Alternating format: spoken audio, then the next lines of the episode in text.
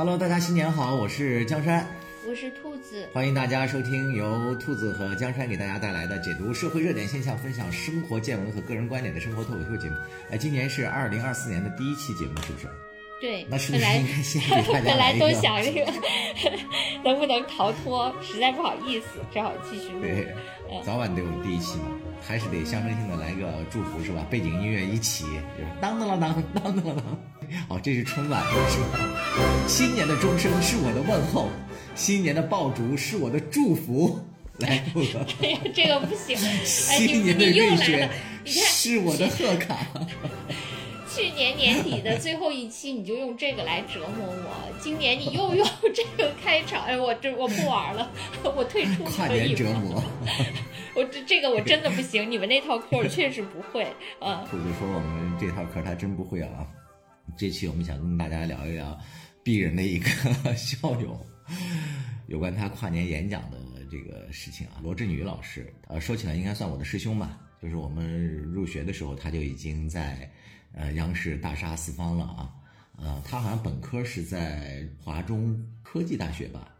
然后研究生呃是在那时候还叫广播学院读的。然后后来是到呃北师大吧当了老师，但是通过在央视撰稿啊，后来进而又做电视节目，甚至制片人等等啊，就逐渐的这个翻身出圈了啊，以至于后来呢，就是跟上了互联网思维这个快车，他最为有名的嘛，知识付费这条赛道上。成为应该是头部的人物了吧？今天我们想聊的就是他大概已经做了是第九年的跨年演讲，就是前几年也都一直是评论还是很不错的，但是到了今年吧，这次这个演讲完应该是第九年啊，二零二四跨年演讲啊，演讲完之后应该算是小小翻车了吧？就大家评价都不是特别高。为什么大家现在不爱听罗振宇老师的跨年演讲了？这碗鸡汤怎么喝不下去了？兔子你，你你你你你先抛个观点，骂人的时候先来。我先，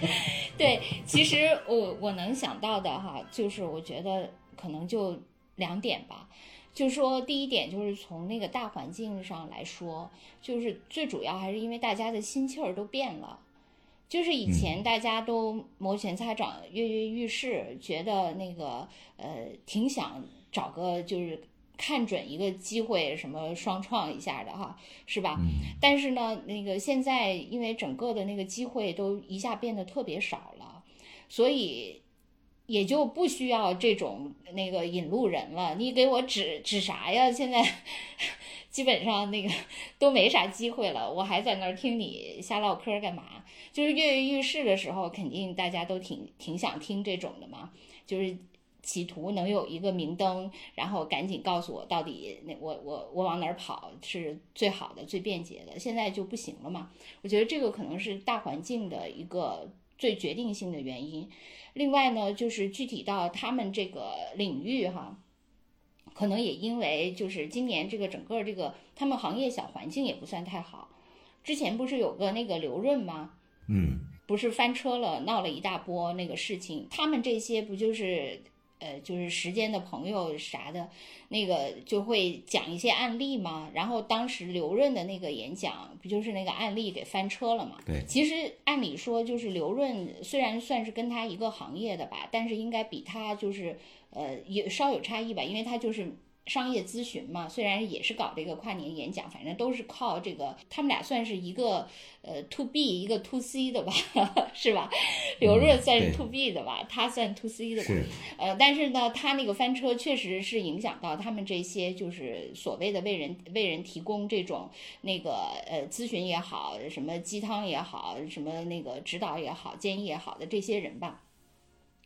就是挺大的一个伤害，因为那个刘润他还号称是非常了解这个行业的，所以他们现在那个就是关于他提的，当时刘润提的那个那家企业那个案例，就有人就说，哎，是不是那个刘润就是拿了那家企业的钱？可能未必啊，因为那家企业可能经营的也不怎么好，对，那个呃或者说现在特别优秀的案例也不是俯拾即是了吧？可可能也许他只是就是那个拿来为他所用，并不是收钱了。但是呢，这个案例的选择现在也都特别难弄了，因为谁知道你说的这个首先是不是靠谱？而且他们总说什么做时间的朋友。我记得我看有人也提出这个那个一个建议哈，就是说你每次都举，那每年都举一堆案例，那你有没有就是去反思一下？就比如说你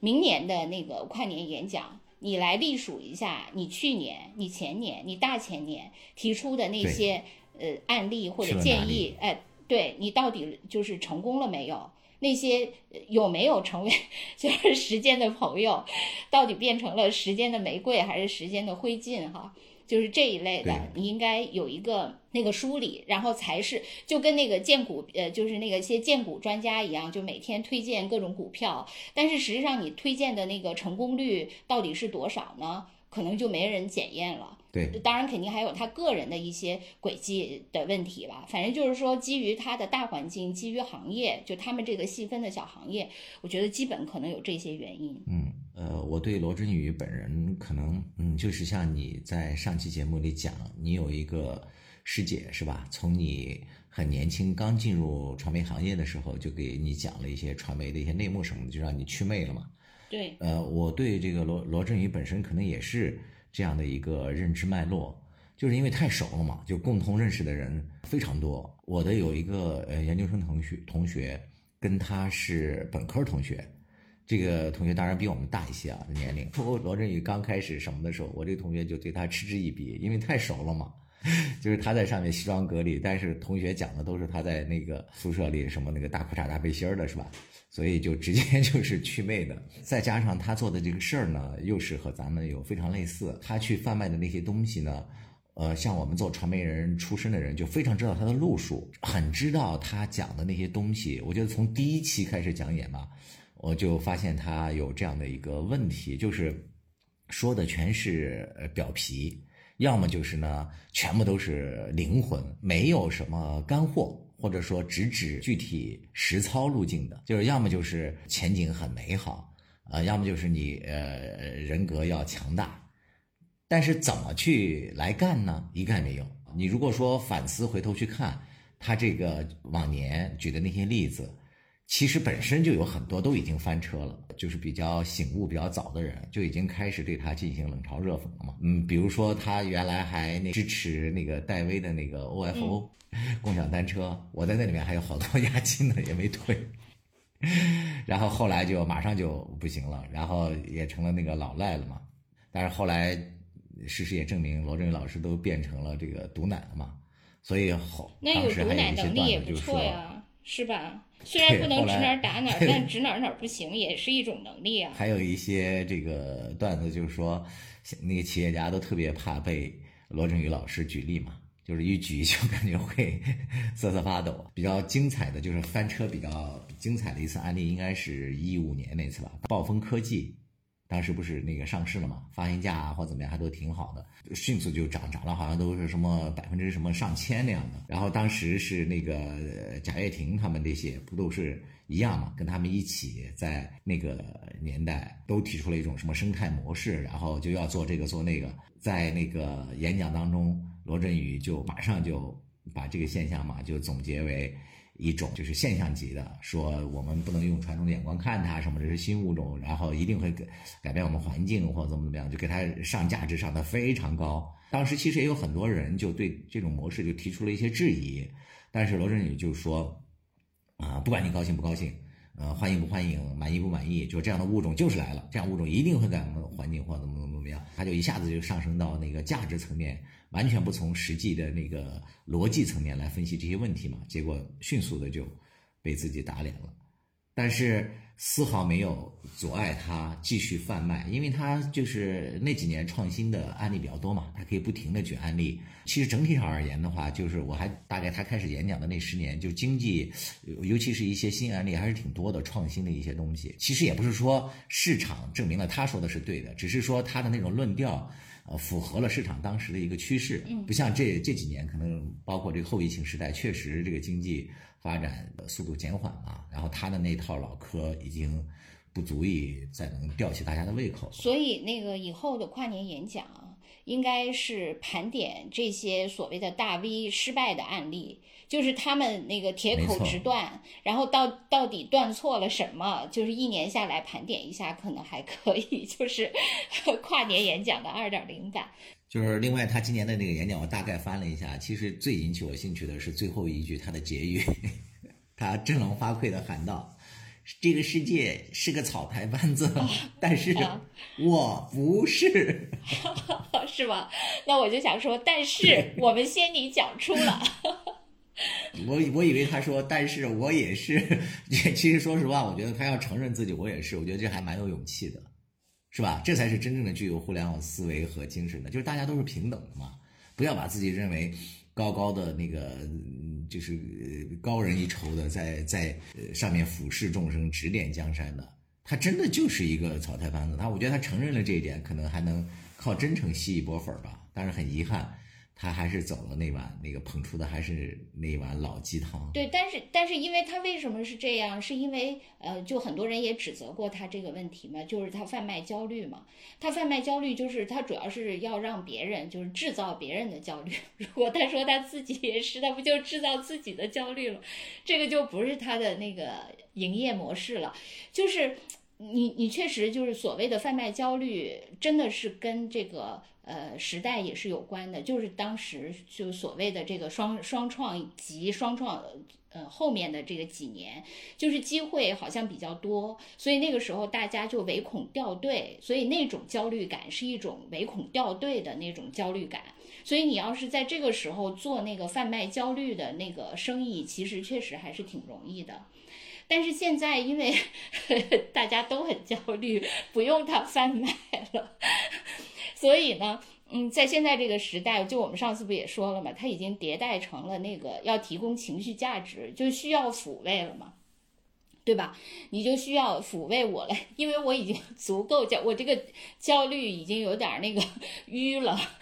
我已经吃不下了，但是我现在需要你抚慰我，所以那个二点零版就是要提供情绪价值了嘛？这个真的是跟这个时代，就确实是时代的 召召唤，就这个词儿，尽管挺那个啥的。但是真的是时代的召唤。为什么我们同时传媒人就特别反感他这一套嗑？呃，因为就是我们也做采访啊，做什么就接触了很多什么明星大咖啊这些东西。虽然我们也很自卑嘛，但是我们看到我们身边的人总是这样，就是老说老跟你描述说，哎，我在富人家吃饭了，人家吃的那都是什么什么，人家过的那些什么什么，就就老是拿着这种东西去说话。呃，说炫耀也就罢了，他然后还要给你那些穷人嘛，就外面吃不饱饭或者怎样的人制造一种恐慌。人家过的那种美好生活，人家根本不稀罕什么什么东西。就这种炫耀的这种嘴脸和方式，我觉得特别的让人讨厌。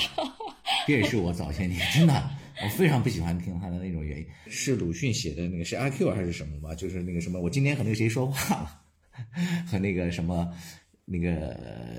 忘了那是举人还是什么家还是员外家？人家问他说：“你说什么了？”他说：“员外对我说滚。”就是说啊，靠近富人或者靠近贵人，好像自己也富了也贵了一样，是吧？没错，关键就是炫耀富人的一些，关键是他讲的那些所谓富人的那些东西啊，我觉得这个是非常有问题。你如果是真的能讲清楚富人的致富之道，我觉得也可以。富人致富是真的就靠他那点皮毛的东西就致富了吗？就靠一一两个招数就打翻世界了？很早年前，咱们当时 某个那个领导一不是收编咱们的时候吗？先是把咱们这些可怜的小白，没有见过世面的小白，给那个狠狠的踩在地上摩擦，然后从社会上招聘一些所谓的大拿，其实好多都是骗子嘛。那些骗子其实就是利用了这些他们对一夜暴富这些人的这种心理，然后就开始来招摇撞骗，而且还招摇撞骗成功了。呃，比如说某一个呃什么互联网大厂来的一个领导，呃，就跟我们这边的这个大领导就吹说吹了一晚上，嗯，说呃当时那时候还是门户网站嘛，呃，就讲一些呃什么美国那网站成功的案例，那时候咱们中国不都都抄国外嘛，然后就说。哎呀，不要那么苦哈哈的做，做什么传媒，做什么累死了，天天写稿什么，那运营太重了。当时都都特别忌讳这个词，就是运营太重，一重呢，就是证明这不是一个好模式。我们要小快灵。然后那个领导就问他怎么小快灵，他就说，哎，美国的哪个哪个什么那个网站就做了一个九宫格，然后这九宫格分别放什么呢？就靠别的人来竞标，就靠这一个实现了什么什么财富自由。哇，然后把我们这个老总就讲的那个热血沸腾，然后全然不管咱们作为一个传媒，作为一个国家重点型网站干这个靠不靠谱，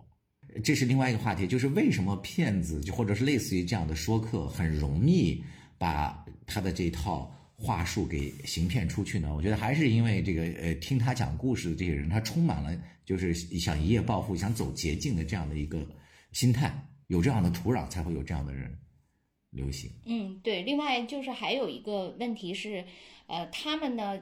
就是我记得我有一个，我我在那个搜罗振宇的时候，我还发现我以前跟我一个呃中学同学还聊过罗振宇，然后他就跟我说，他说，因为他是一个特别喜欢在网上到处听听看看看各种那些课呀、讲座呀，就四处看的那样一个人，啊，爱学习的小小同学。然后他就跟我说，他说他不怎么喜欢罗振宇。他说他也不知道为什么。我说可能是因为他其实是个媒体人，他说的那些东西其实无非就是他咀嚼了别人的啊，就是他他咀嚼了别人的东西，然后再那个以他相对来说呃一个可能更通俗的方式再呃贩卖给你啊。其实那些。不是他自己一些原创的一些想法嘛？我觉得你刚才说的就是这些，就是曾经呃在所谓的大厂待过呀，或者是曾经呃跟那个某些成功人士擦肩而过，就靠这一点他就呃去那个出去去贩卖，这个其实有一点近似，就是说那个他因为很多人都是你你。这么说好像有某种程度有点像那个科学的迷思一样，就是说那个科学不就是说什么是科学？那个时候什么中医西医论辩的时候，不就是说科学是那个可复制、可检验的吗？嗯，就是关于 这个可复制的模式这件事情，就很多人就是之所以相信这个，就是认为他认为呃成功的模式是可以复制的，就小智这个各种那个呃。就是创新的这些企业吧，那你比如说那个什么 BAT 成功了，但 BAT 成功真的很难复制，就是他的那个成功确实是基于他当时的天时地利人和。那你说你再复制一个百度不可能，就是再复制一个阿里不可能，那它只能是往上迭代。比如说现在又迭代出了一个拼多多啥的，的拼多多上面又国外又迭代了出来一个啥的。它必须要迭代，而不能说是简单的复制。但大家就觉得，好像如果总结就可以简单的复制。然后像这些呃，就是跨年演讲也好，麦克也好，他们就是通过那些案例，哎，我觉得就跟 就跟我给领导写总结一样。就是每次，对对，就通过那个吧，就是硬要提炼一下、升华一下，就是用江山最爱说的，还要上上价值，好像就显得这件事情就是尽在掌握了。因为对，因为我已经把它的原理 好像那个给把握住了。对对对，因此以后我就掌握了那个成功的密码，这个这个什么芝麻开门的钥匙等等等等，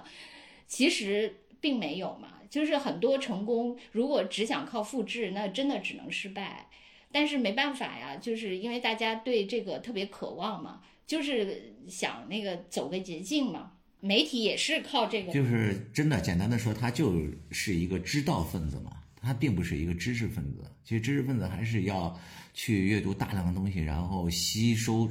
很重要很重要的一点是成体系，就是他的思想是自始而终有一个一贯性的。你不能今年和去年就左右互搏，是吧？你去年说要深耕要细种，然后 今年啊，对你说到这点，我想起来一个特别有趣的，可惜我找不到那篇 文章了。我那天给兔子也说了一下，就是我那天看了有一个人预测，说我我猜今年罗振宇要讲这几个点，他大概举了九个例子吧，就是第一就是什么。呃呃，世界经济一片什么凋零，然而在这几个赛道，你如果精耕细作，依然有机会或怎么样。然后第第二就是换一种打法，嗯，就不要卷，呃他都猜到了，他猜了我，那几个题都猜到了。我当时后来他的那个那个演讲出来之后，我再想起来那个人的那些几点，我真觉得哑然失笑。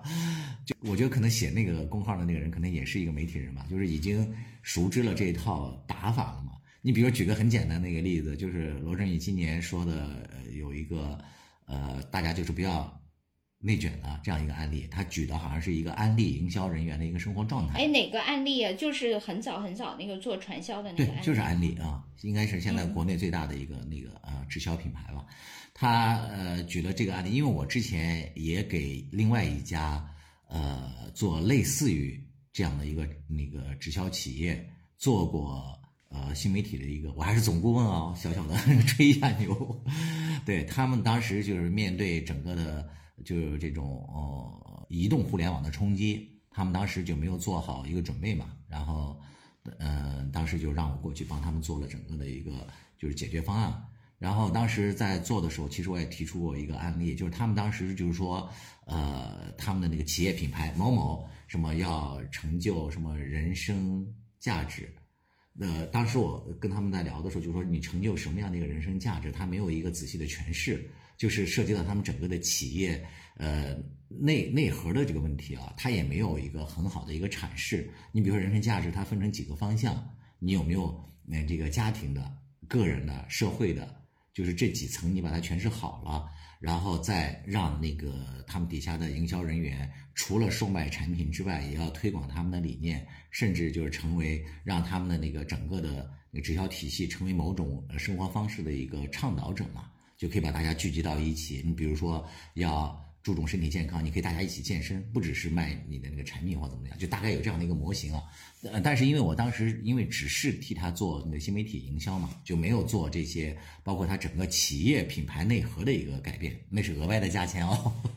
开始给自己 做广告了。对，然后当时那个啊案例做完了之后，所以我今年呃他还不错，那家做的还不错。我现在又看到这个罗振宇今年在。讲这个安利营销人员的生活状态的时候，我就突然啊意识到，其实安利确实是也做到了啊。目前的这个啊安利呢，他指的是一个呃这个营销人员叫陈大哥，说他销售某某某什么二十年啊，销售团队稳定客户大概就上千个客户吧。说这个人每天生活就是爬爬山、露露营，什么呃读读那个书、喝喝茶，然后这个生活就很健康，呃就一直都是活得非常的。呃，通透，呃，也不内卷，服务大健康，然后又是国家倡导的方式，然后又为消费者带去什么什么，就就是，然后他怎么又照有朋友，又是替大家操心，然后就不和大家卷了嘛。他举了这样的一个案例，然后他，但是呢，我觉得他这个案例本身对于安利就是角度不一样。你对于安利来讲，他内部人士来说，这是他营销的产品和营销的生活方式。他把这个做成功了，就相当于他们内部的人员确实是可以靠这种方式去，呃，生存的。但是他把这个案例呢，就当做是让大家不要再去和别人一起卷了，当这样一个案例来补充。我觉得这个逻辑就是非常混乱的。虽然他讲的是他做的这个什么叫逻辑思维吧，是吧？他的功号，但实际上这个事情逻辑是非常不通透的。你不可能我们所有的人是吧，都去涌到那个赛道去。都要卷成这样，大家都不工作了，就只是服务别人，让别人一块儿组织大家来爬爬山、喝喝茶，就每天那所有人都组织大家来爬山，那到底谁干活呀？对吧？就在这里面充斥了这，就是这种，就是你仔细往下细想的时候，就非常荒谬的。他举这个例子，他还说：“哎呀，你看，比如说当年发下来的卷子是做业务，是吧？”他说：“但是你看这个陈大哥把卷子换了。”换成了什么呢？交朋友，然后就是到底是交朋友还是做业务啊？这俩事在这他分不开了，也不必分开啊！就他这种东西，我每次听到他讲这个的时候，都是哑然失笑。我觉得就是信了他的这个东西，那可不就是吧？大家都去交朋友了，没有人干活了。哎，他怎么为那个罗永浩做广告？交个朋友，交个朋友，这个植入的很巧妙。是，其实对，其实我跟你说，我听你刚才说的这段，我真的特别，我我又陷入了那个选择选择恐惧症。我真的，我到底把你打造成董宇辉二点零，还是罗振宇 二点零 呢？还是还这几个都不行，都走不通，谁说的？都已经进入不了头部了。罗振宇那个董宇辉二点零还是有希望的。不是，我觉得是这样啊，就是呃，他是只是说了呃，人家怎么去就干成了，他拿过来解读是吧？你把一个成功的案例，这个罗这个说实话，这个是非常值得去再思考。呃，这个所谓的陈大哥没有这么简单的，就包括他什么交交朋友或怎么样，他也得琢磨这些人的喜好，每一个人的事情他都要记在心上。我觉得这种事情其实没有很高的情商，或者说没有这种对别人那个就是体体察入微的那种呃敏感的心思是做不来的。而且就算做这个，也不意味着说他就很轻松了。你把这些看似。轻松的形式，别人在喝茶的时候，他可能都在察言观色，都在想着怎么接送这些什么什么，也是很累的。还有一个安利人家把这个事情做成功了，我觉得我也相信他们这个公司做这个事情也是从上到下，也是经历了很很长的时间的这种阵痛的转变。因为这种直销，我是替他们做过，我是非常知道的。因为你要细致到这个整个的一个业务的去落地，它这个其实是对它的。整个的那个直销体系是一个巨大的冲击，因为它整个的直销原来就是对这个直销公司来讲，它上下级的这个客户的这个关系，谁掌握在谁的手里，这些是非常敏感的，它不可能是让你放开了。那你这个新媒体就现在微信时代，它是要扁平化，你这个扁平化对它的那种所谓的金字塔结构的那种销售体系，会有一个怎样的冲击？这中间你取舍是哪一种？然后包括它的知情权知道哪一层？还有他最后提成，就是最后算那个提成的那个比例，就销售完了之后到哪儿？因为每个那个直销体系里面，它的那个就是直销的那个算法的那套是它的最核心的打法，最秘密的东西。就我做的那家，嗯，当时就因为这个事情还差点出了事情嘛。就他们那一套的算法是从韩国的一个公司那边算是买过来的。后来掌握了那套买法的那个，就类似于技术的一个副总监吧，就带着那套东西想要出逃，然后这边还涉及到了怎么样去报警或怎么样，就是都动用了好多高层关系，才最后制止了这些。所以你要细往里面去深究，做这些工作是非常苦和累的，并不是简简单单的说，哎，我换个卷子就完了，就是感觉这苦活脏活都被那些运营啊、程序啊，被那些人在后面默默干完了，然后这些媒体人就站在表面上说几句漂亮话。就好像，哎，从这个角度来讲，他也挺成功的，比这些人还是要 要走捷径，还是还是，嗯。其实现在，哎，那就咱那那那就走走这走这条路吧，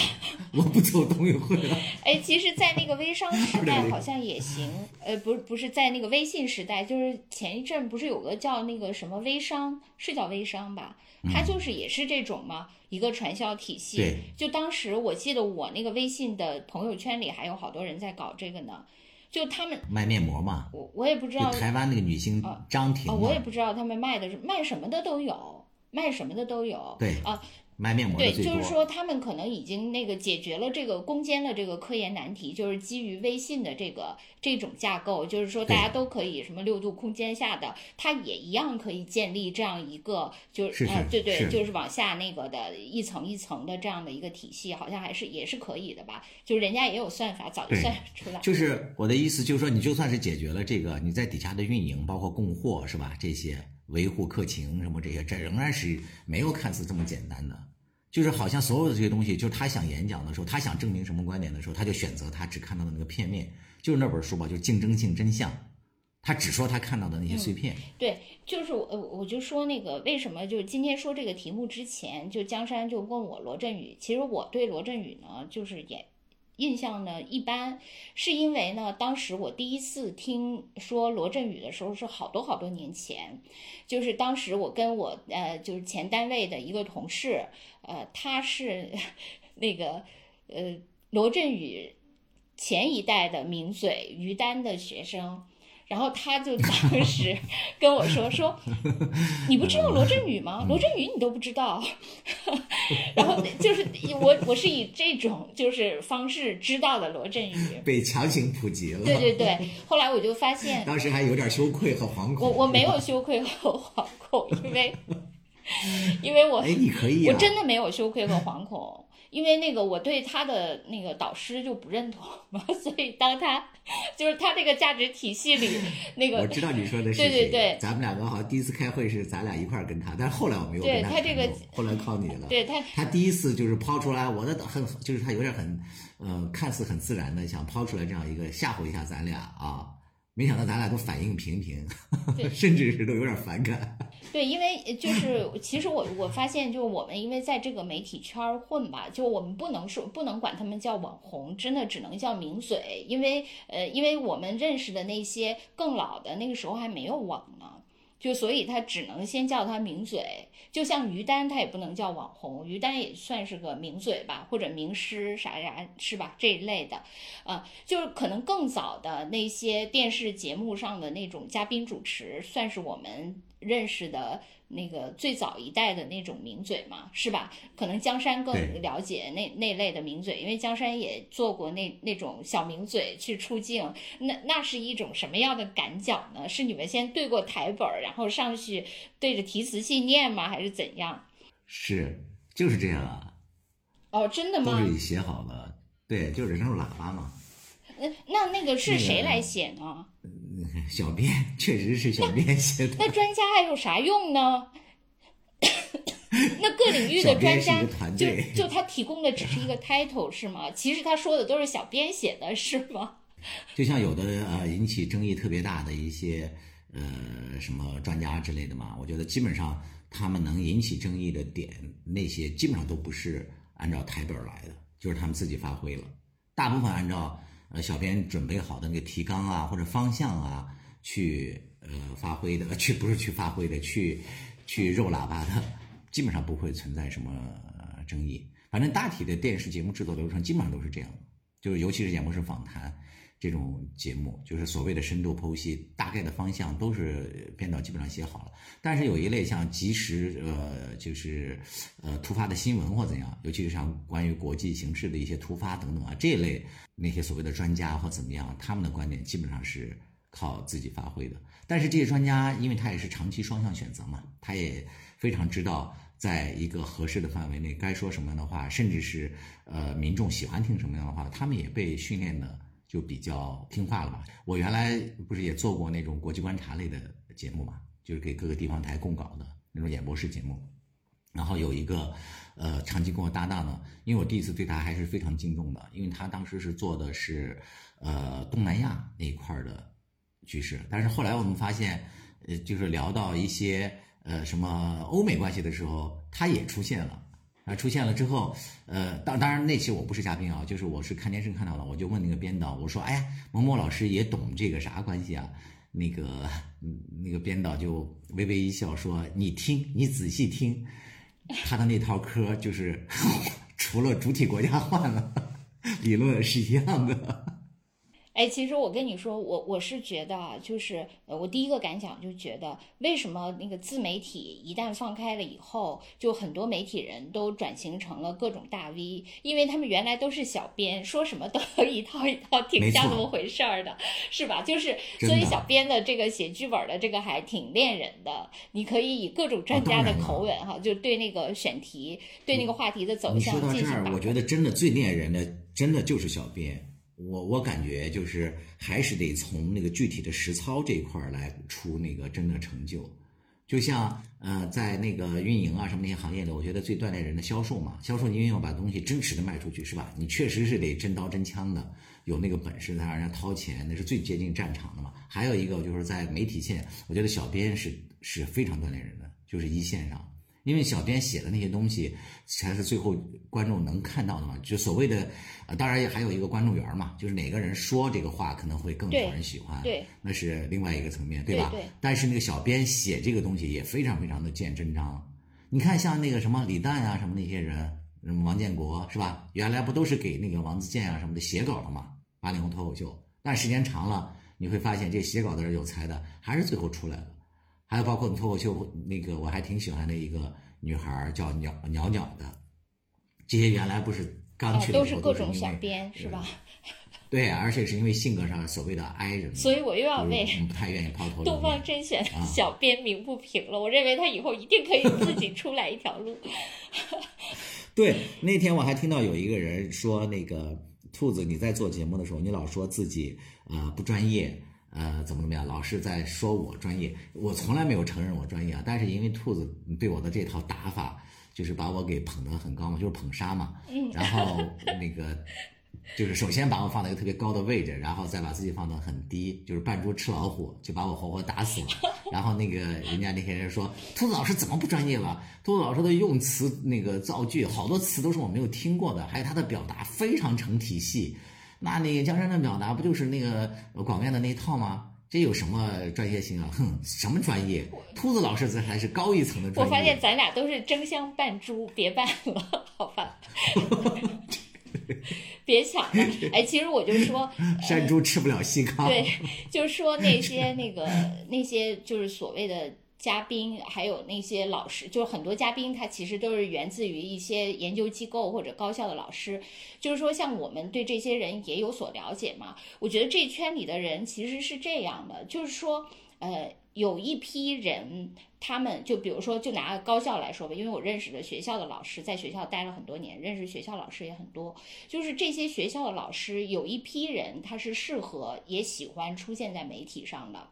就是这些人呢，特别多这一类现在。对，但这些人呢，他其实如果你呃纯论学术，他的那个学术水平其实并不是特别高，因为你确实是那个板凳要坐十年冷嘛。因为你要是真的做学问，你肯定还是要。花一定的精力，因为谁都只有二十四小时。就算你再聪明，你利用时间呃的效率再高，你也是需要那个集中精力的。所以你如果说大量的都去在媒体上，你基本上确实没有什么时间静下心来做学问，这个是肯定的。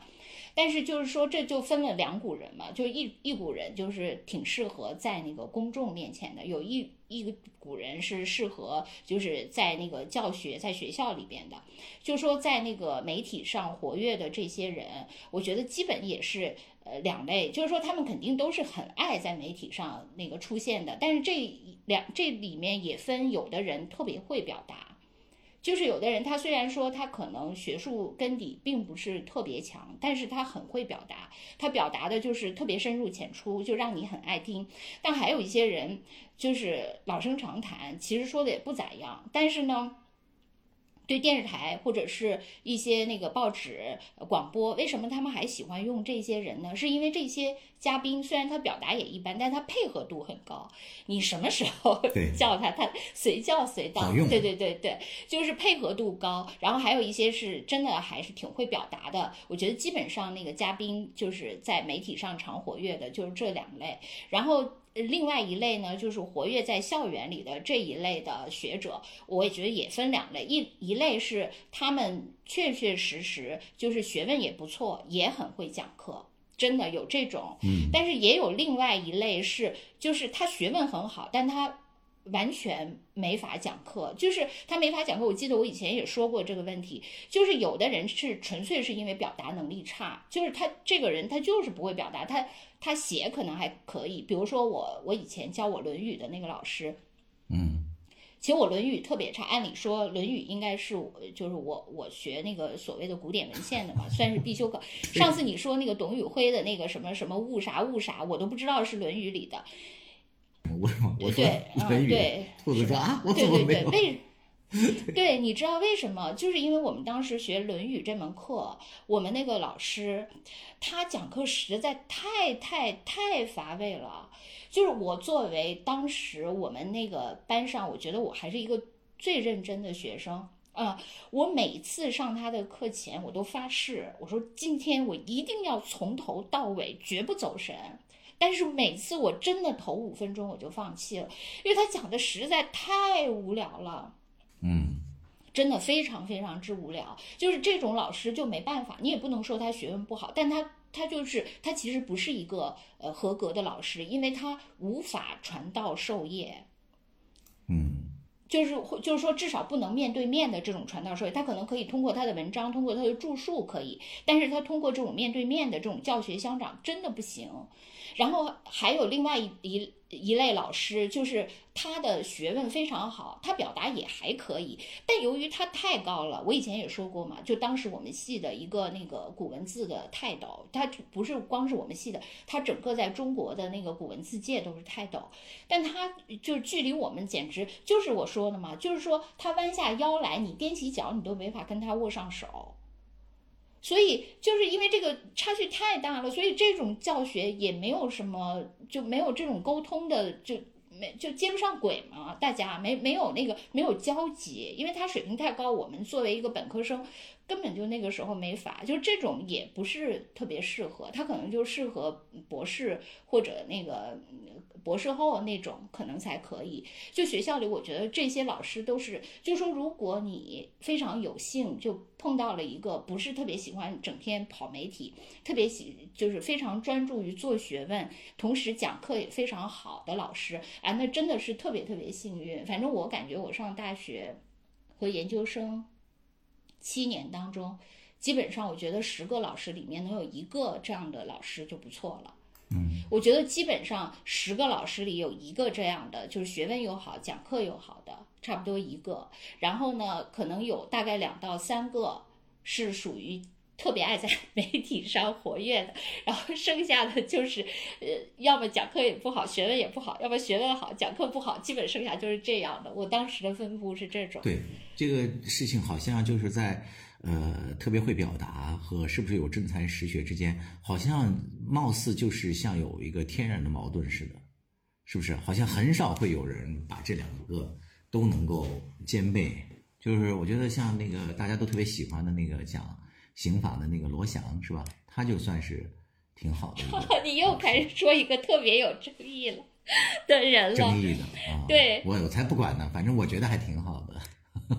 因为那个 你知道最近就最近不是有那个爱泼斯坦的那个那个事儿的那个什么名单出炉嘛？德肖维茨嘛。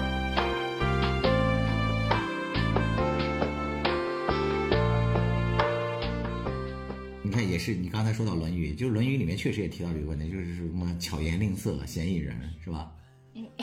就把功夫都用在这些上面了，可能就会对那个 有所影响了。对你刚才说的，只是说在口头表达这一方面，或者说在传播上就知道怎么塑造自己形象、打出知名度的，是吧？名嘴是这一类人。我最近还知道了另外一种现象，他不是说说的好，是。呃，会演，这个演是真的演啊，表演。嗯，就是我最近嗯，跟一个就是学弹古筝弹的特别好的一个小朋友，就跟他交流的比较多嘛。这个小朋友古筝弹的非常好，他大概从四五岁就开始学弹古筝，然后他现在师从现在国内应该是最有名的一个最有名的古筝演奏演奏家之一，啊，要不然就被人肉出来。嗯，然后他说。嗯，他跟了这个导师之后，他也大失所望，他才发现他这个导师根本就已经不练琴了，因为他们那个古筝演奏，每天他说他们的生活是怎么过的啊？就是呃，据他所知，包括现在都很有名的那些古筝演奏家，如果有自律知识的话，他每天进琴之后，进那个琴房之后，他要呃右手两个指就缠上那个拨弦拨的那个那个器具，然后就不停的两根弦。就大拇指和食指，然后在大拇指就任何两个指头就要，呃，就是来组合，不停的。他说要练至少一到两个小时，就是为了熟，要建立起来那个灵活度。他说他的那个导师就从来不练，他就一一度很质疑，他以为他导师起得很早，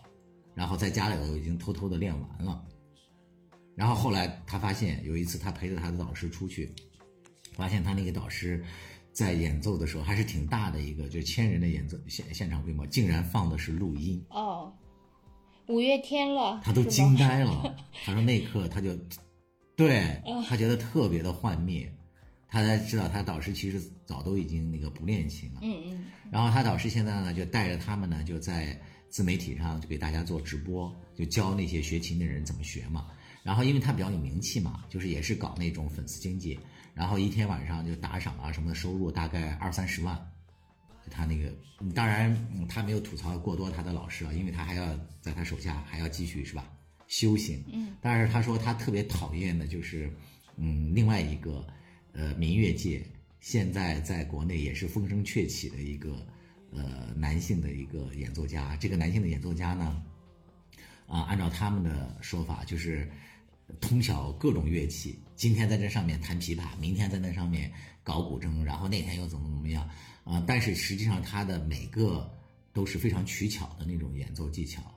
就据他们的观察，比如说他们是擅长古筝，然后说他弹的水平大概也就相当于一个三四练了三四年的嘛，就这种水准。但他非常会包装嘛，就是总把自己那个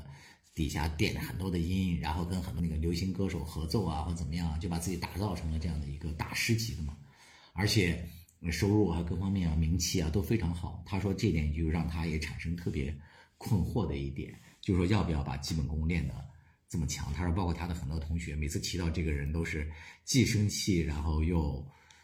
又不得不佩服吧，因为人家毕竟也成功了，是吧？就是也赚得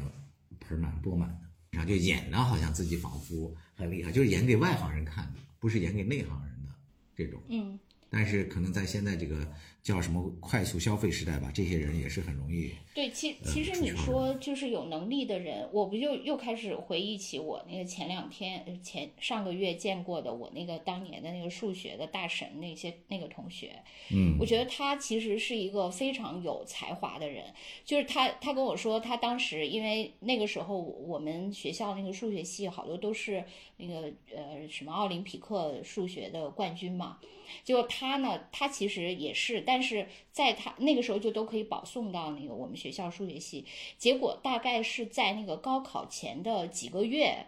大概五月份的时候，就突然通知他说保送名单没有他了，啊，然后他就只能自己去考了嘛，然后他就疯狂复习。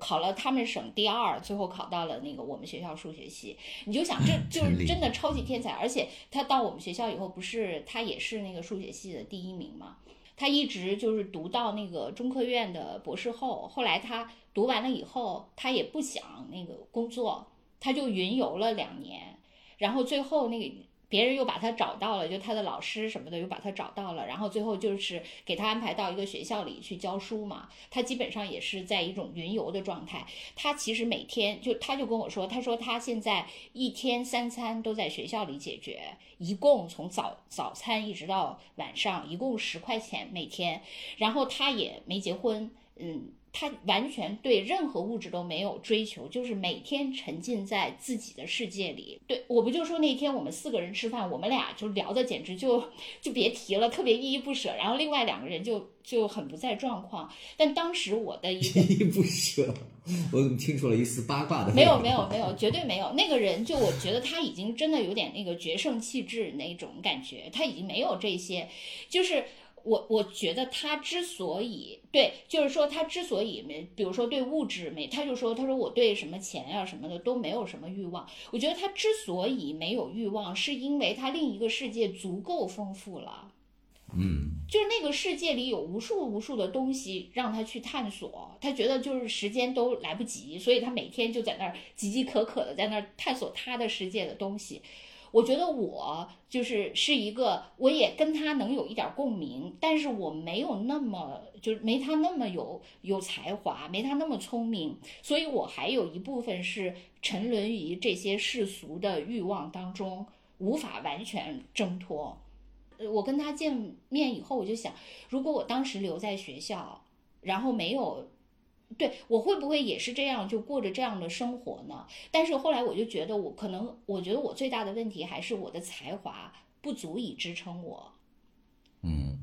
我觉得这个是我最大的问题，真的，因为而且我就是我觉得数学有一个好，就是它确实完全是靠一个天才。就但是文科不是这样，因为我我觉得我当时为什么就没有继续读博士，有一个很大的原因，是因为我觉得你从事那个人文的研究，实际上你是要有一定的阅历的。如果你没有一定的阅历，你只是在那个固执堆里，因为你自己的对这个世界、对这个社会、对很多东西的认知都非常非常的单纯，你就你自己都无法理解，你无法 get 到那里面各种复杂的点。我觉得这个真的是我的问题，所以当时我觉得。我虽然可以做一个好学生，但是实际上我当时觉得自己的这个呃研究是没有前途的。所以后来我我觉得我走走向社会以后，其实要脱敏很多年。我觉得我那个应试教育的余毒其实绵延了，我我离开学校绵延了好几年之后，我才突然产生了对很多东西自发的自己的兴趣。就是我的那个被应试教育伤害到，我没有自己的兴趣很久很久。就好像你失去了味觉，很就是你你你感染了 新冠以后失去了味觉嗅觉很久之后过了好久你才能恢复。我就是那样，我过了好久以后我才知道自己真正感兴趣的是什么，包括我自己的人生阅历。之后，我自己才会对人文的很多东西，历史啊、政治啊，什么乱七八糟，就非常非常有兴趣，就带着自己的兴趣去研究这些东西。我觉得，如果我当时一直留在学校，还是在一种极其单纯的环境里，我其实无法产生这些兴趣，因为那些对我来说就是不停的接一个一个的任务，就非常麻木和痛苦。但是我这个同学他是不一样的。我当我当时问他，我说，我说你，呃。因为那个当时我们有呃有两个数学系的同学嘛，就是他是从来不学习的，然后另外那个人是每天泡泡在图书馆，然后呢，当时他们数学系数学系是呃主要都是男生嘛，女生特别少，然后呢那几个女生呢也相对来说是他们班学习相对没有那些男生好的，哎，是不是别人又开始说我歧视女性了？但是当时确实就是那样的情况，然后那几个女生呢就经常来他们宿舍来问那个数学题。然后问这个我说的这个这个学霸这个呃从来不学习的这个人，他就他就觉得这有什么可讲的？当然是这个结果，没有为什么。直觉。然后那个认真学习的人 就会一步特别耐心的给那些女生讲为什么这样这样一步一步的。就他们俩是一个勤奋型，一个天才型。然后我就问他，我说我说你你是就是天生就是对那个数学特别敏感？他说我天生就对数字特别敏感。他说，比如说，他说一本书，那个，比如他特别，他非常非常喜欢那个古诗词什么的。他说他，比如说看了这一本什么什么古诗词的书，就是这个这首诗在那个具体的句子词句他可能忘了，但是他在第几页那个页码他都能记得特别清楚啊。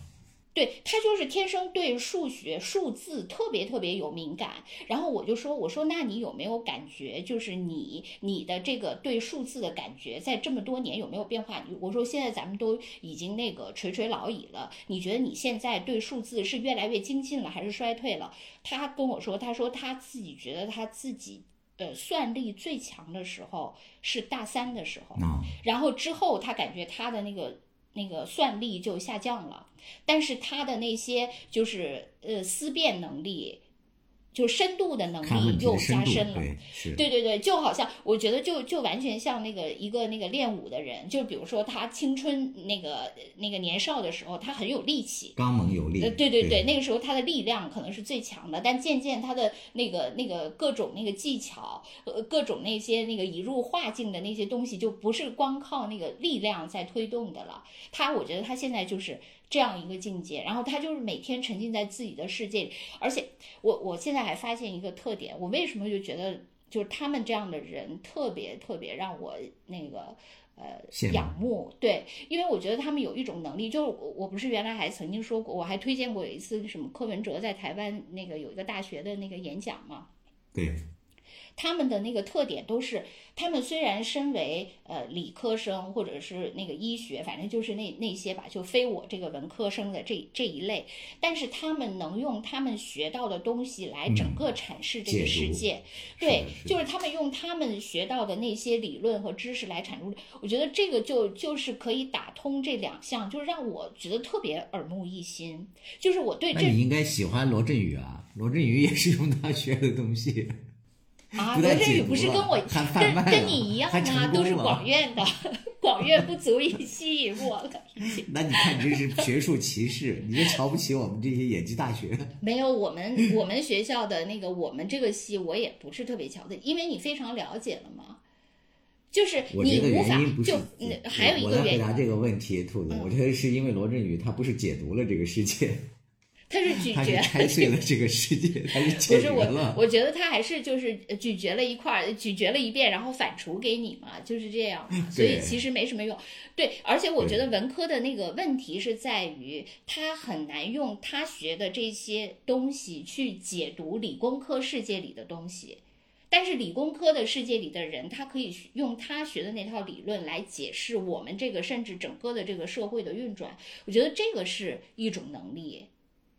因为我们这个就没没法嘛，因为你不可能升维嘛，它可以对你进行 降维打击，但你无法对它进行升维打击。我觉得咱们那个一直都想着要创业嘛，咱们新公司的方向有了，就是让你这个同学取代罗振宇搞一个跨年演讲。哎，他不愿意哎，真的，我跟你说那天就是对，就是那天我们俩那个一块儿吃完饭以后，我特别激动，我回来还把那个我们俩谈话的那个他的一些 精彩的点都记了下来，然后我当时就跟他说，对我说我说你你应该采访一下他，做一期我们这个节目加更版呃，。对我我就再跟你说，他就是呃偏执到什么程度哈、他比如说，他说他不看任何视频的东西，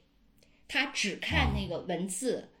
你知道为什么吗？我马上就能理解为什么，嗯，是因为他是属嗯，因为他是属于那种思维高度活跃的人，就是他必须是主动掌控这个东西的。就比如说是一段文字，他自己去阅读，然后不停的在大脑里那个反馈，对他他这样是他是可以的，但是如果是一段视频，就是让他那个，什么都这个线不动。对，在那儿他是不能接受的，他不能接，就是他的大脑就不能接受那种停滞。你就想和我、就是 我们这些人因为在书上，他不是说可以通过字码、通过数码什么可以掌握到那在什么位置嘛？但是如果是视频线性播出的，他没法知道是在哪一帧，他必须得看完了才能知道在哪一帧哪一秒。对，因为很多人就包括很多人也说过这个嘛，就是包括播客，其实播客更有这个问题，就是很多人认为，就比如说我也呃看过一些人是非常不看好播客这个产品的，就是他们其中有一个非常呃重要的原因，就是认为播客这个东西，它你吸收的那个效率非常低。嗯，伴随性。对它，因为它主打的是伴随性嘛，但是很多人，比如说他非常饥渴的想迅速获得观点的那种人，他就觉得播客的这个吸收效率简直太低了。我我为了那个那个，我从头到尾听一个小时，尤其像我们这个节目还又臭又长，人家才不，尤其还咱们还开头哈拉一大顿，人家就就肯定是不愿意听的。所以他就是这类反对播客的人，就是认为他的对那个知识的那种吸收效率太低，所以这种产品一定不会大流行。就是有一种看法是这样的，就是我这个朋友他就是属于这种，他就是认为这种就是让他躺在那儿投喂，就是他等着投喂的这种，他坚决不能接受。就他比我，我是不能接受，就是叫什么，就是今日头条那一类的，就是他投喂给我的那些，就他企图来引导我的思维，我有点好像不甘心。他比我更彻底，他连各种音视频他都不听不看，他觉得这样他他觉得让他思维停滞的东西他不能忍受。然后我就跟他说：“我说你有这么多想法，你为什么不愿意在那个抖音上开一个什么频道，或者在 B 站上去开一个什么？你给我们讲抖音是什么？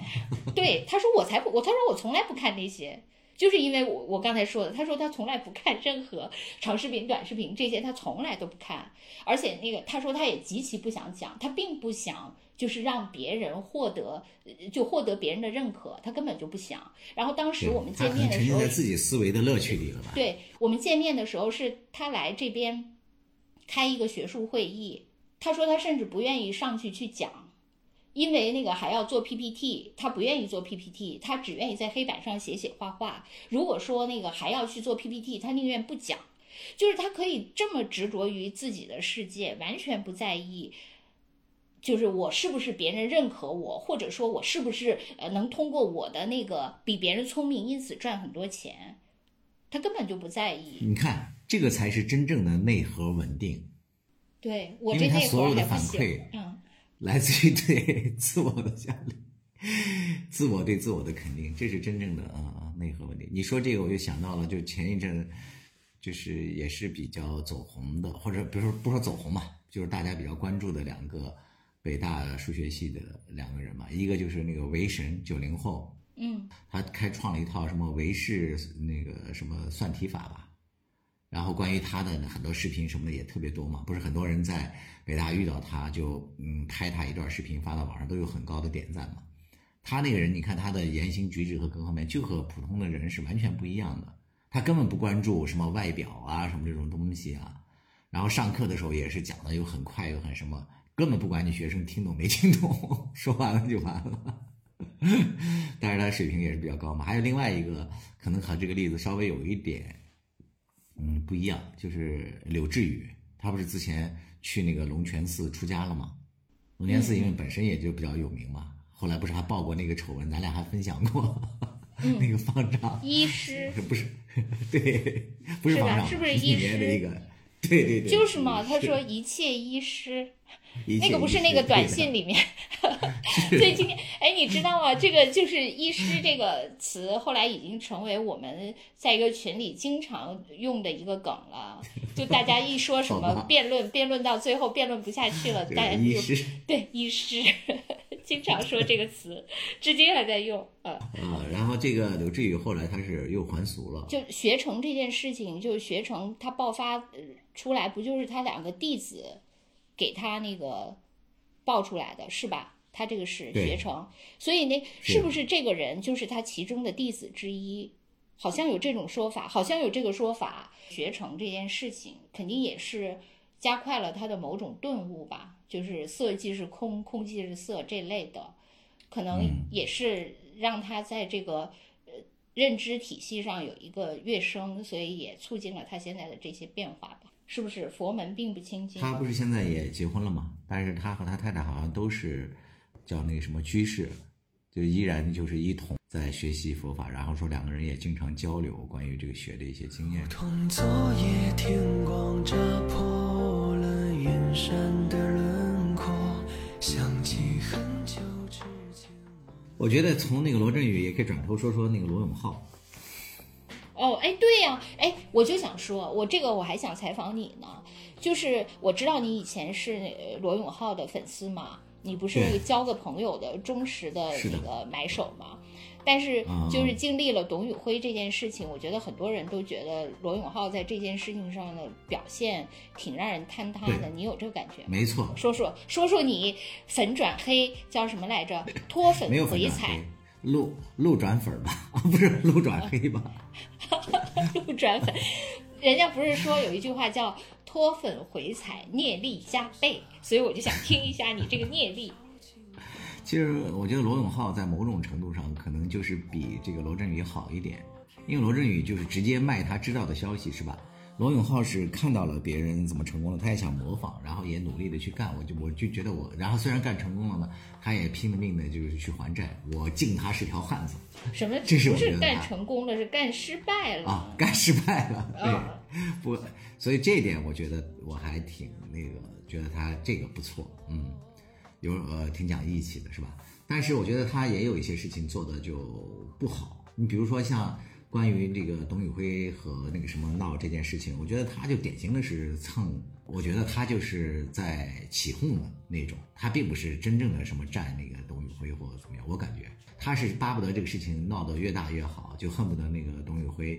呃，离什么新东方出走是吧？然后怎么怎么样？他就是非常希望这个事情闹得越大越好，因为我觉得他一是可以报他自己当年从那个新东方啊、出走是吧？他觉得自己受到了不嗯不太公正的待遇，就报这个的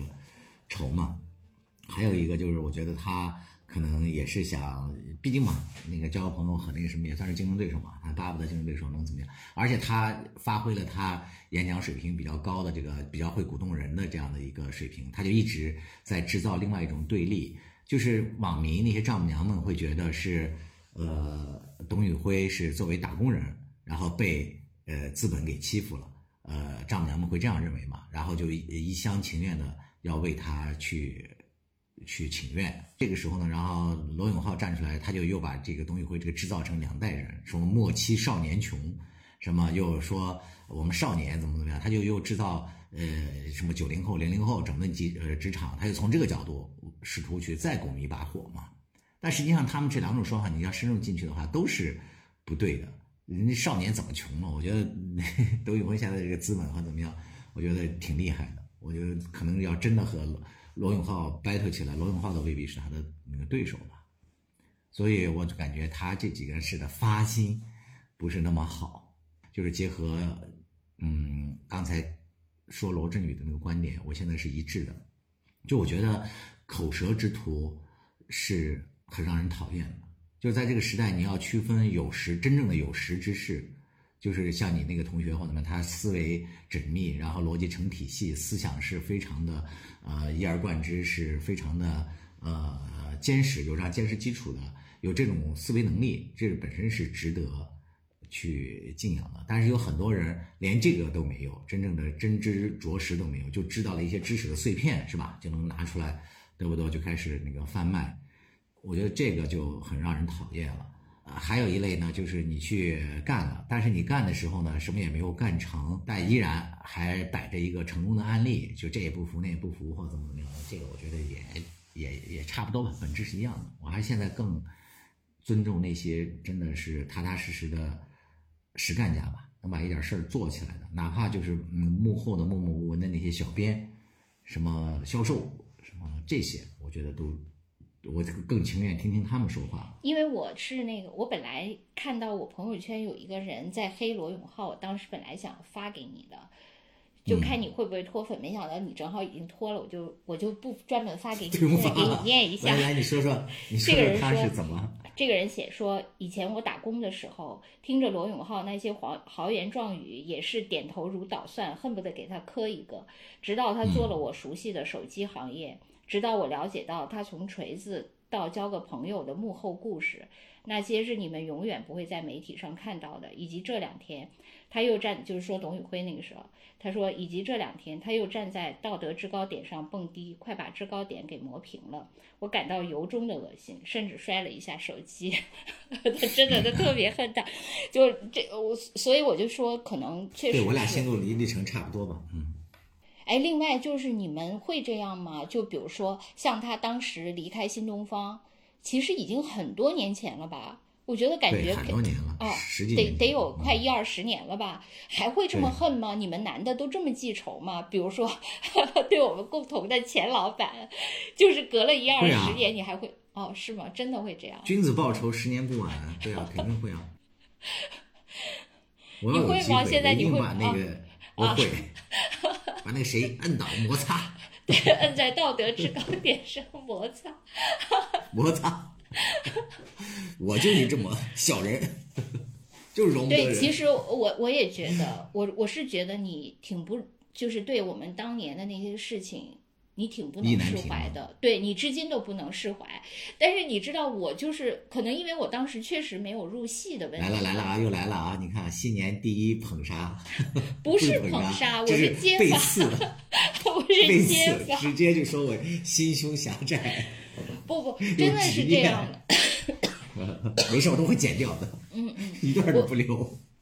对你，你剪吧，没关系，真的，我确实是觉得，就是你比如说当年我都不知道怎么回事儿，然后比如说呃，咱们可能所以呀，哪有什么负重前行，兔子，那只不过我替你们忍辱负重了，这些辱我吃不下呀。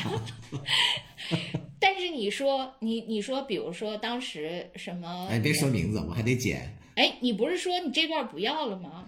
不不不，还是要。对你比如说某某。就是作为公司的领导，一定不给不让我升职，就是因为年会的时候写了一个小品，就善意的嘲讽了他一下，就因为这个原因。但是我觉得我没有对这个事情耿耿于怀，我只是觉得挺好玩的。是，真的，我确实没有耿耿于怀，又被河南人坑了。但是我没有觉得这个。这段我不但要保留，还得把它重复播放，做成鬼畜，循环播放。又被河南，又被河南，又被河南，被河南人坑。但是我确实没有特别在意，就是说，即使是当时，我也没有特别在意。我觉得，呃，事隔多年，我竟然还能记住这件事儿，就已经是很了不起了。这个梗，要不就我都我就早都忘了。我觉得我确实没有，就是太入戏。可能，嗯，就是尽管比如说我现在我也挺，就是每天上班，我不是说了嘛，我有一个，我现在都是一个，人家是厌学儿童，我是一个厌工中年，我简直想到明天要去上班，我都确实生不如死。但是我觉得若干年后，我想起这些来，我也没有什么意难平的，因为我觉得过去了就过去了。嗯，我觉得是这样，就是可能人相对如果在成功了，或者说进入顺境了，他的心胸各方面就都会变得更宽广了。但是如果人相对的在逆境或者怎样的话，他就不容易放下这些东西，就是他可能心目中的世界就眼前的世界，因为没有那么大嘛。就是说，我觉得我从来也没顺境，而且我始终在底层，所以我就觉得还好吧，随便，反正我就是混。你你同样你也可以反过来想，因为你始终没有在逆境当中，这个话也是成立的。但是就是你怎么来定义逆境的问题啊？嗯，对不对？还不错。你比如说，就是就是，比如说像刚才的那个 河南人阻止我升职，你说这是逆境吗？如果我要是把它定义为它是逆境，它也就算是逆境。当然不是。啊，他只是阻止你升职，又不是说把你降职。我不一样啊，我是被这些事情搞到最后，都搞到最后是成了另外一种那个境界啊。对，哎呀，我们这个拉拉杂杂的把这个话题越差越远了啊，就是赶紧把话题收回来，简单的做一个总结。其实就是说到这个罗振宇翻车，哎呀，早在九年前我就想到了，哦 真是事后 诸葛亮。九年后你才说出这个秘密，说吧。关键是他其实之前被打脸的次数实在太多了。但是啊，话说回来，往往他在顺利的时候，像我和兔子，就是觉得他也没有那么的好。然后当他特别惨的时候呢，我们又会反过来想，他也不是毫无可取之处。比如说，我觉得他所奉行的有一点叫这个长期主义，是吧？也是他一直在演讲里啊，还有。呃，他本身也在践行这一条嘛，我觉得这一点还是值得佩服的。就不管怎么说，这个事情做了九年，然后包括他那个得到也在运营，知识付费还在做，焦虑继续在贩卖，能够坚持干这么久，这一点本身也挺了不起的。对，确实是因为我记得那个，就包括另外一个网红，就是吴晓波，嗯，对对对，就对他其实前几前些年也特别红嘛。呃，我记得当时我跟那个我一个前同事一起吃饭的时候，他就说那个时候呃，他就说啊，我刚 我刚跟吴晓波吃过饭，就是刚才说的那个，就刚才说就是我我我曾经呃接触过一个什么什么富人贵人，仿佛我也就富贵了。然后呢，曾经接触过富人贵人的人，再被接触，又曾经就这样这样迭代哈，我已经被叠了好几代的时候，但是他就说，他说那个他当时觉得那个吴晓波是特别努力的，嗯，非常非常那个呃努力，产出特别高，就是利用任何一那个一切的时间。非常辛苦嘛，到处跑，然后还得保证那个各种更新，还得有那个一定的呃质量，然后还有那个接洽各种资源什么的，确实是就是呃成功，尤其是现在做那个自媒体，完全是纯自媒体的，就并不是就嗯被那个扶持的，就就是在没有零起步下就那个被扶持的那种特殊待遇的不算哈，就是说像那个。真的是从那个博弈出来的，确确实实有人家那个嗯很值得学习的地方，若不然我们也不会一直这么底部嘛，对吧？这个我觉得咱也不能把人家说的好像咱怎么样，咱俩更差，其实啊，对。还有一点就是，虽然说这个罗振宇啊什么他们这些的演演讲啊，什么刘润、吴晓波是吧，这些好像不行了，但实际演讲这种形式本身还是在继续的。还是一些有价值的演讲可以去听的。你比如说，在抖音，现在虽然那个罗振宇不行了，但是小罗振宇越来越多了，好多那个，但是他现在就是细分化，而且出来的很多人，他确实是他那个赛道的一些呃叫什么，就是精呃深耕深耕精重的这类人嘛。你我觉得他把这个当成一个学习的一个方式，还是挺好。总有一款跨年演讲适合你，而且还有那个谁。呃，小米的那个雷雷雷军？哦，对哎都在演，讲。对，那个关于雷军的这个，我觉得也特别嗯特别多的争议。就是那个小米造车这件事情，就是咱们以前不是说过嘛？现在确实，我感觉那个华为粉和那个小米粉的那个对立倾向也特别严重，真的非常严重。然后那个就关于这次雷军的这个造车的这件事情，这个演讲嗯就我感觉呢是，比如说我我关注的一些呃大 V，反而他们都是很肯定雷军的，认为他这场做的特别经典。就是呃，对那个整个的那个呃把握啊，什么就是节奏啊，包括它这么长，对整个那个造车，就是他们就是说，比如说很多呃，就是这种呃大 boss，他们可能只知道呃，就比如说一点其中的这个造车里面的一点拿出来炫一下就已经不错了。就是说像雷军这样对整个的这个技术的各个环节把控这么清晰的那个表述，就是非常牛，特别强，整个那个全就是全程无尿点，诸如此类吧。反正就是这种，就评价非常非常高。但是呢，另一方面相反的就是我在那个网上看的，下面全部都是 diss 雷军的各种嘲讽小米的，就说呃全是抄的。就是各种抄，就没有一项就是他就主要 diss 他的那些人，就是说没有一项是自己的核心技术，就是一个那个集成商嘛。就是我把那个这个这个这个部分集成他，那个部分集成他，反正最后我就捏不出来一个小米的那个，就真的就是也是对他那个特别两极分化。我不知道你们有没有这种感觉。所以你说他的这个到底经典 还是不经典？就是感觉精英，就是说精英很肯定。但是。